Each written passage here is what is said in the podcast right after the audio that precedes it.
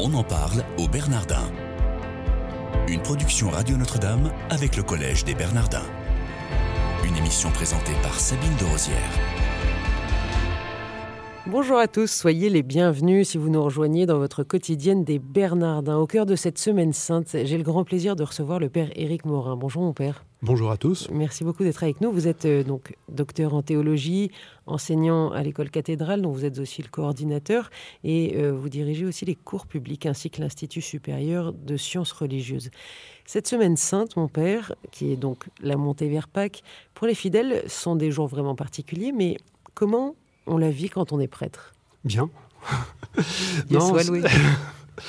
on la vit bien parce que c'est quand même quelque chose auquel on s'est préparé avec les fidèles et avec la communauté pendant tout le carême. Et une conviction pour moi, c'est qu'il n'y a rien à faire, il y a quelque chose à vivre. Alors il faut avoir c'est un petit peu organisé pour éviter que l'agenda soit trop plein, qu'on soit trop pris par des préparations de, dernière minute dans les liturgies.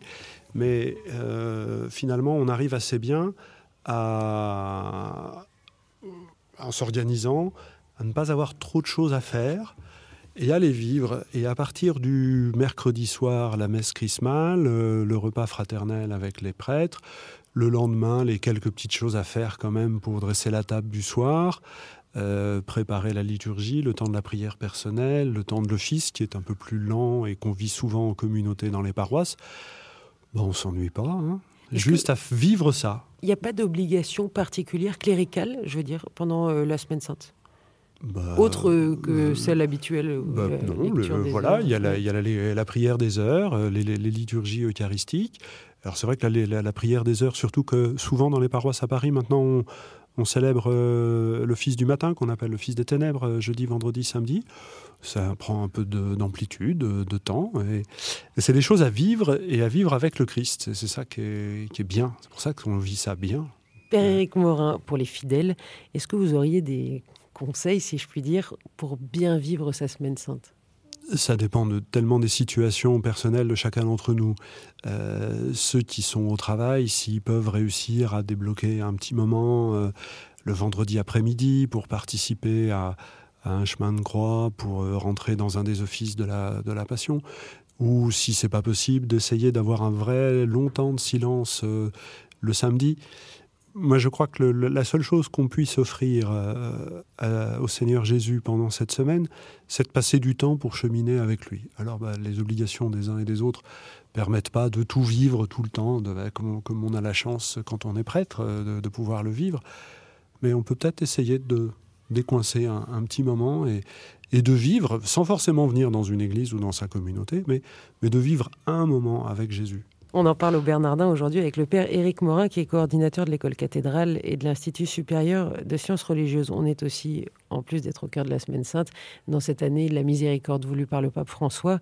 Et justement, cette année de la miséricorde, il y a, pendant l'office de la Passion, cette, euh, cette épître aux Hébreux où il est dit Jésus, grand prêtre miséricordieux.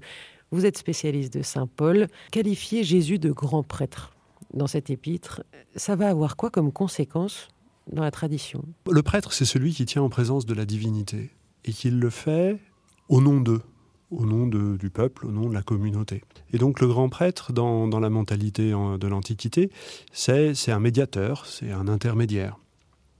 Et alors on a, jusqu'à cette lettre aux Hébreux, on, ne parlait pas du tout de Jésus ainsi, parce que euh, euh, Jésus n'était pas du tout de, tribu sacerdotale. Euh, et, que c'est même les grands prêtres de son peuple qui, qui sont les artisans de la mise à mort. Mais à partir de l'idée selon laquelle Jésus est, fils de Dieu, et pareil, un fils, c'est quelqu'un qui peut tenir en présence de son père. Il n'est pas obligé de demander l'autorisation comme le fait un esclave. Il, est là. À partir de cette idée de la présence du fils à son père, euh, les disciples de Paul, et peut-être Paul déjà lui-même, en tout cas dans la lettre aux Hébreux, les disciples de Paul font cette espèce de glissement en disant bah, s'il est fils, il est en présence comme un prêtre. Et de dire bah, il est prêtre, il intercède pour nous, il est devant Dieu, il porte nos vies, il offre nos vies au Père de toute éternité. Et alors la, lettre aux Hébreux réfléchit en disant qu'est-ce qu'on demande à un prêtre? Bah, Qu'il soit accrédité, fidèle, euh, voilà. Bon. Ça, c'est la résurrection qui nous en donne le gage. Et puis qu'il soit miséricordieux, c'est-à-dire qu'il soit capable de porter et de comprendre au sens étymologique de notre mot français, de prendre avec lui l'humanité dans tout ce qu'elle a. Et, je crois qu'il faut s'arrêter sur ce mot de miséricorde en français, c'est être capable de poser son cœur sur la misère humaine. Et, Jésus est ce grand prêtre qui a d'abord commencé par, et c'est ça le mystère de l'incarnation, par poser son cœur sur notre misère humaine.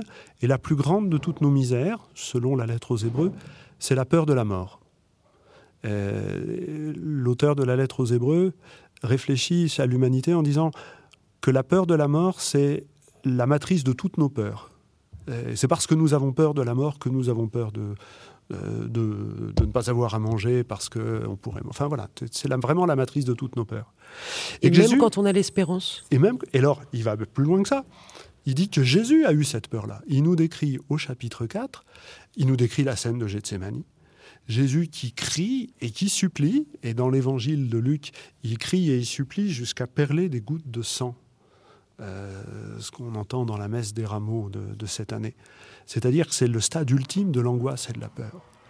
Jésus est un prêtre miséricordieux qui s'est mis à ma place, effrayé par la mort, et il a demandé au Père, avec grand cri et supplication, d'être épargné. Et alors l'auteur de la lettre aux Hébreux, le texte continue, dit Et il fut exaucé. Alors, il veut dire, ben, il est quand même bien mort sur la croix. C'est-à-dire que la résurrection de Jésus est une réponse plus grande que d'avoir échappé à la mort.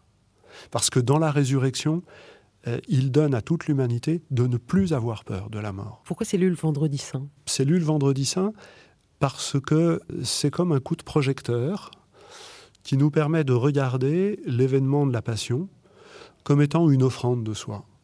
Euh, Jésus, on va le lier et dans l'évangile de Jean, il dit Ma vie, nul ne la prend, mais c'est moi qui la donne. Et ce texte-là nous aide à regarder Jésus, qui, bien, bien qu'ayant saisi par la trouille, saisi par la peur, saisi par la douleur, reste un homme libre qui continue de nous aimer et de nous vouloir avec lui, fils et filles de son Père. Père Éric Morin, dans quel contexte écrite cette lettre aux Hébreux On n'a que des hypothèses. Euh, elle est vraisemblablement écrite après la chute du temple et plutôt à Rome. Voilà, mais ce ne sont que des hypothèses. Euh, c'est vraiment écrit à une communauté euh, qui est un peu comme la nôtre. Elle a connu une grande difficulté de type de persécution. Il y a vraisemblablement eu une intrusion violente dans une célébration. En tout cas, c'est une hypothèse qu'on peut reconstruire à travers les données du texte. Et, du coup, les gens perdent un tout petit peu le courage. Et, il est dit, mais comment ça se fait qu'il y en ait certains d'entre vous qui ne viennent pas à la messe le dimanche? Alors je ne sais pas si c'est rassurant ou inquiétant, mais déjà dans les années 80-90, on était obligé d'écrire ce genre de choses.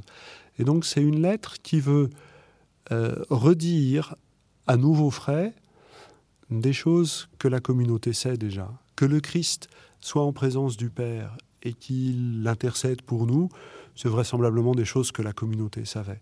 Mais de reprendre à frais nouveaux, et ça c'est vraiment des frais complètement nouveaux, euh, cette comparaison du Christ avec un prêtre permet de, de renouveler la foi et l'ardeur et l'espérance de cette communauté qui a vraisemblablement été malmenée.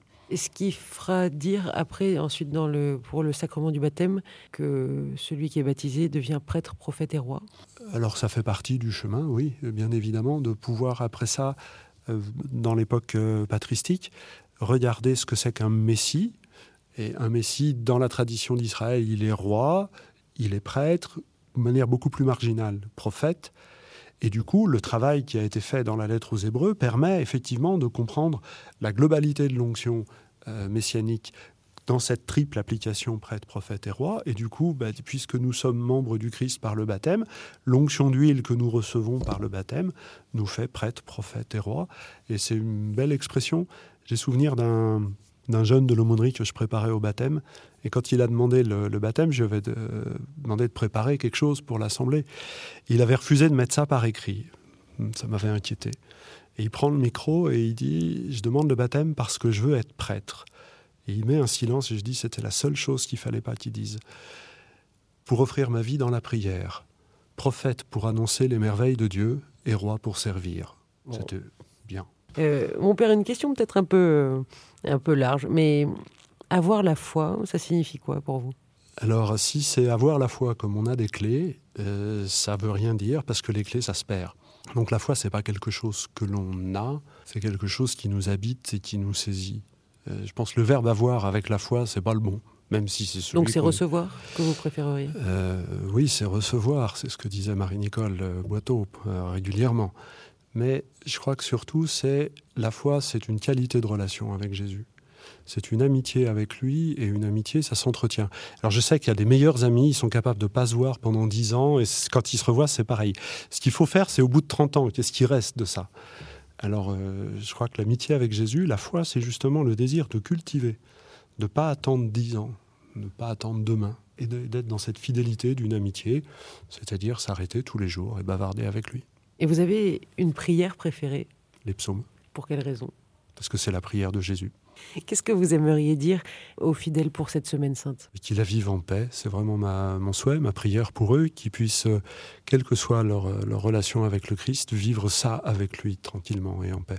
Est-ce que vous avez une, une méthode? Ben, la liturgie est un guide, il faut se laisser guider par la liturgie, lire les textes, si on a le temps, lire les textes un petit peu à l'avance, pour que ça soit pas des choses que l'on découvre ou que l'on apprend, mais que des choses que l'on s'apprête à, à vivre en allant rencontrer quelqu'un euh, dans les différents moments de ces 36 heures. Merci beaucoup, Père Éric Morin, d'être venu avec nous au cœur de cette semaine sainte pour nous parler, entre autres, de, de cet épître aux Hébreux, euh, Jésus, grand prêtre miséricordieux.